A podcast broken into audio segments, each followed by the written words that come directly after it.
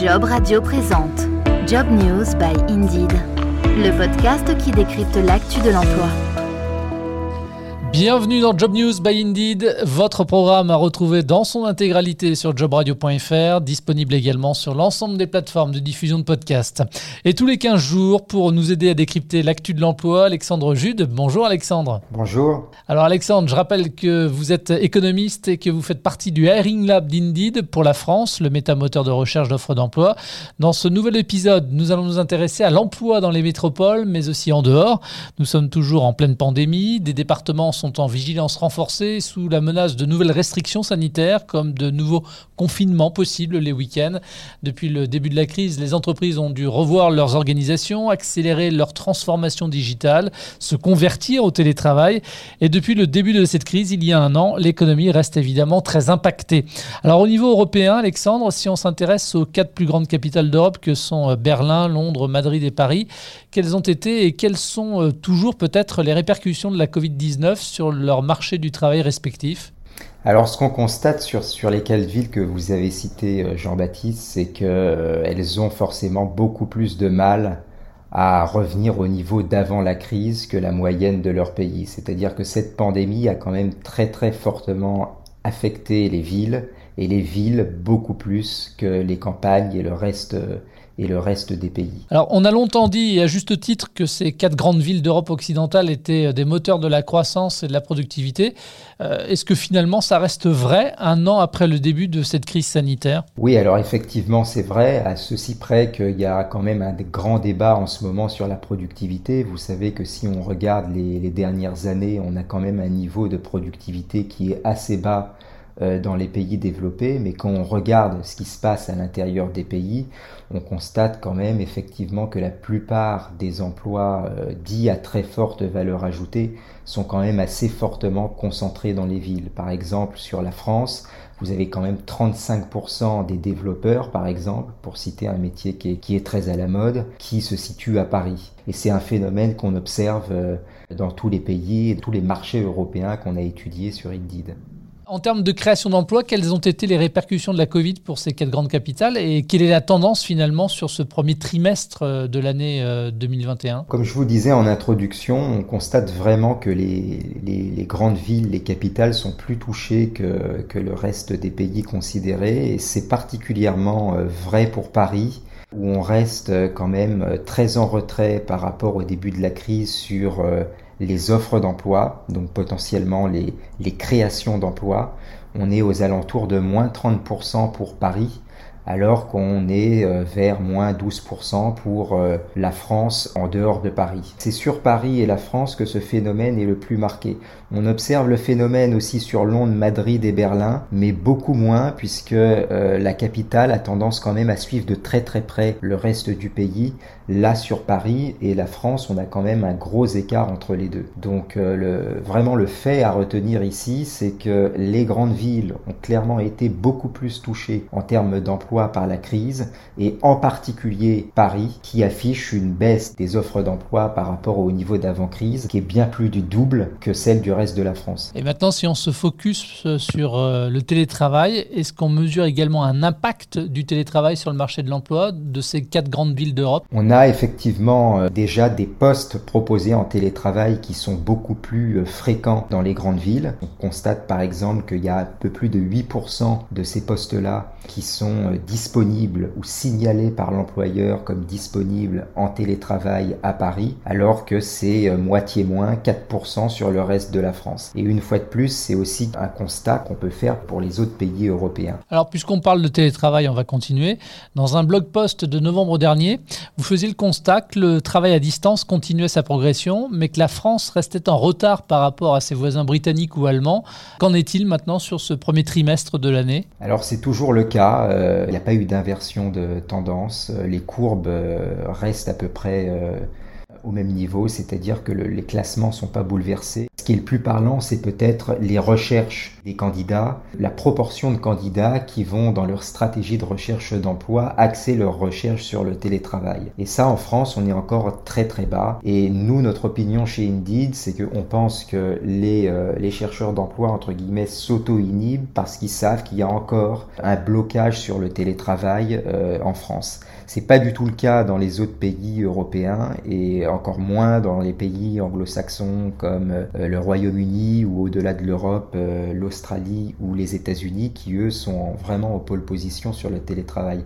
Euh, de même, sur ce premier trimestre, quels sont peut-être les secteurs qui affichent la plus forte croissance dans le domaine du télétravail Les secteurs qui recrutent en ce moment beaucoup et qui ont tendance à mettre leurs emplois disponibles en télétravail, c'est alors toutes les fonctions comme par exemple le marketing. On voit aussi beaucoup d'immobilier en télétravail, beaucoup de postes de management. Voilà, donc pas vraiment de surprise. Hein. C'est évidemment pas des postes de, construction qui vont être mis en télétravail, mais euh, c'est effectivement des postes soit d'encadrement, soit de grandes fonctions support au niveau, euh, au niveau des sièges avec la généralisation contrainte du télétravail, les deux périodes de confinement, le manque d'espace en raison de loyers trop élevés, on a souvent entendu dire que cela encourageait finalement les métropolitains à se mettre au vert. Euh, si c'est une réalité, quel impact également sur le marché du travail dans les grandes métropoles françaises?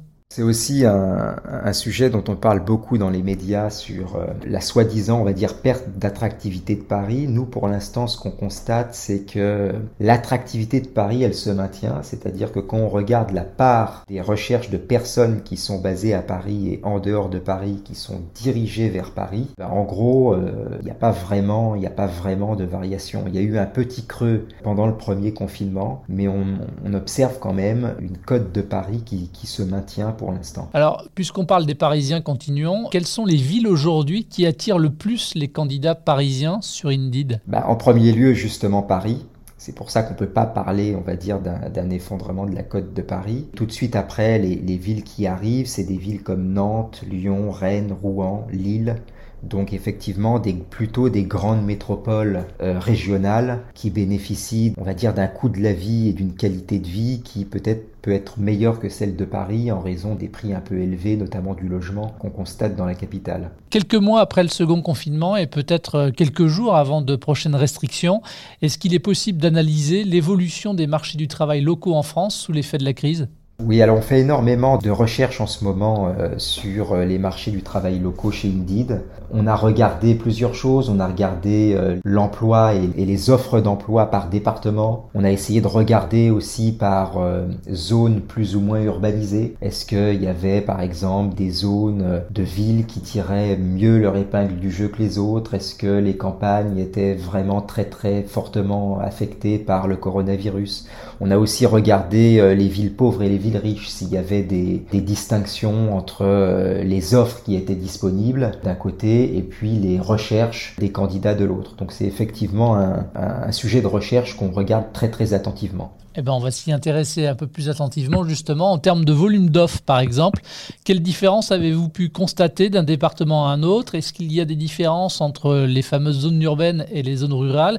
Et si oui, dans quelle proportion? Et est-ce qu'on peut citer quelques exemples? Sur la différence entre zones urbaines et, et zones rurales, je pense que c'est effectivement un des aspects les plus importants de la crise, puisque ce qu'on constate, c'est que les départements urbains vont afficher une baisse des offres d'emploi beaucoup plus marquée que les départements ruraux. Pour vous donner un exemple, en moyenne, si on prend euh, les principales zones d'urbanisation, on a une baisse de 20% des offres d'emploi dans ces zones-là, alors que si on regarde les zones rurales, on est à 2% seulement. Donc les zones rurales ont quand même beaucoup mieux résisté à la crise que les départements qui sont très urbanisés. Et vous l'expliquez comment? Alors on l'explique essentiellement par le fait qu'il y a énormément de secteurs très très touchés par la crise qui ont dû fermer totalement, comme par exemple des services, la restauration, l'hôtellerie, qui sont principalement concentrés dans les villes, alors que dans les régions qui sont les plus rurales, le poids de ces secteurs de services est beaucoup moins important. On constate aussi que dans les régions rurales ou dans les régions on va dire moins urbanisées, en général il y a un peu plus d'emplois industriels.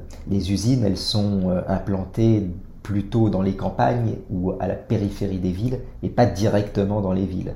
Et on sait aussi que les usines, l'industrie, la construction ont un peu mieux résisté que les services pendant la crise. Alors vous parlez de, de secteurs d'activité. Alors justement, dans les départements où les offres ont augmenté, quels sont ces fameux secteurs d'activité qui concentrent ces augmentations? Si on prend par exemple les Pyrénées-Atlantiques, la Charente-Maritime ou les Hautes-Pyrénées, qui sont les, les trois départements où on a vu une plus grande augmentation, des offres. On retrouve dans les secteurs qui sont les plus actifs en termes de recrutement tout ce qui est soins infirmiers, hygiène et propreté, la construction et aussi un certain nombre de métiers comme euh, le secteur de la, garde d'enfants, la vente et la prospection commerciale. À l'inverse, dans le même temps, dans les départements où les offres ont cette fois reculé, quels sont les métiers ou secteurs d'activité qui ont vu leurs offres baisser? Si on prend pareil les trois départements qui ont accusé la plus forte baisse en termes d'offres d'emploi, donc Paris, les Hauts-de-Seine et les Yvelines. Donc vous voyez, on est en plein dans la région parisienne. Les secteurs qui reculent le plus, c'est la comptabilité, les services administratifs, l'éducation et la formation, euh, la vente et la prospection commerciale, le management et l'installation et la maintenance. Quelles sont actuellement, Alexandre, les zones d'emploi finalement les plus dynamiques en France? Alors si on regarde les zones d'emploi qui sont les plus dynamiques, c'est-à-dire celles qui voient leurs offres augmenter le plus en proportion, on va immédiatement effectivement tomber sur des zones d'emploi qui sont assez petites. Quand on regarde par exemple les, trois premiers, on a Saint-Lô, Grès et Issoudun. Trois zones d'emploi qui sont des zones d'emploi assez rurales. Voilà, il y a quand même des zones d'emploi rurales qui sont extrêmement dynamiques en France. Donc là, j'ai cité Saint-Lô, je peux aussi vous citer Oudan, Molsheim, Aubernais. Voilà, il y a quand même des belles réussites euh, en dehors des métropoles. Alors là, on parle de, de zones d'emploi. Maintenant, si on parle des départements en ce début d'année qui résistent le mieux à la crise en termes d'emploi? C'est essentiellement des départements comme les Pyrénées-Atlantiques, la Charente-Maritime, les Hautes-Pyrénées, les Landes, le Cantal, le Puy-de-Dôme, les Pyrénées-Orientales, Tarn-et-Garonne, la Côte d'Or et les Côtes d'Armor. Donc essentiellement des départements pour la plupart qui ne sont pas le siège d'une grande métropole euh, régionale. Alors si on s'intéresse maintenant aux recherches sur Indeed, est-ce qu'il y a des différences entre les candidats d'un département rural et ceux d'un département plus urbain? Oui, il y, a, il y, a, énormément de différences entre ce que les gens recherchent dans les villes et dans les campagnes. Si on regarde d'abord les villes, il y a énormément de jobs étudiants, de métiers de vendeurs, de secrétaires, de comptables. Donc ça c'est pour les villes. Et si on regarde cette fois-ci en zone rurale, on est euh, alors sur des métiers qui sont parfois un peu plus euh, un peu plus industriels, mais ceux qui sont vraiment au-dessus, c'est euh, le mot-clé CDI qui est le plus recherché et de loin dans les zones rurales. Ensuite seulement viennent des métiers comme vendeuse, commerciale, comptable, secrétaire, assistante ressources humaines. Alors, on parlait à l'instant des différences de recherche entre les candidats d'un département à un autre.